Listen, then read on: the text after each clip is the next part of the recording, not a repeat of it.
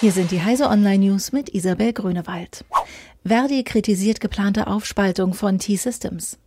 Die deutsche Dienstleistungsgewerkschaft Verdi macht mobil gegen die geplante Aufteilung der Telekom-Großkundensparte T-Systems. Die Gewerkschaft befürchtet die Auslagerung unprofitabler Bereiche in eine Art Bad Bank. Die Folgen könnten Entlassungen sein.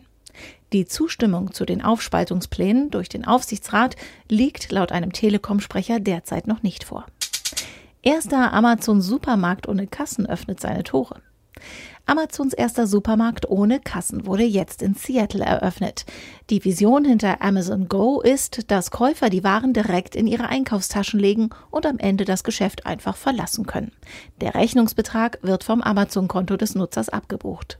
Die Ladenbesucher müssen eine Amazon Go App herunterladen und das Telefon an eine Schranke am Eingang halten.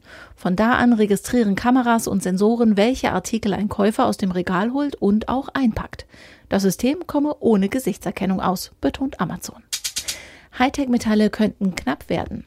Hersteller von Elektroautos und anderen Hightech-Produkten müssen sich weltweit auf eine steigende Knappheit der wichtigen Rohstoffe Lithium und Kobalt einstellen. Es drohen zwar keine unmittelbaren Engpässe, weil die Vorkommen den erwarteten Bedarf insgesamt noch übertreffen, das Freiburger Öko-Institut warnt aber vor zumindest zeitweisen Verknappungen.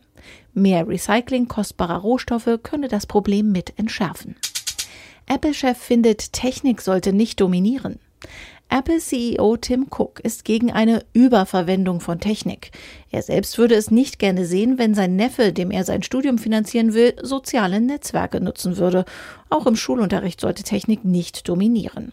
Cooks Worte passen nicht so recht zu Apples jüngster Entwicklerinitiative, die das Programmieren in Swift an europäische Bildungseinrichtungen bringen will. Die Initiative steht unter dem Motto Jeder kann programmieren. Diese und alle weiteren aktuellen Nachrichten finden Sie auf heise.de.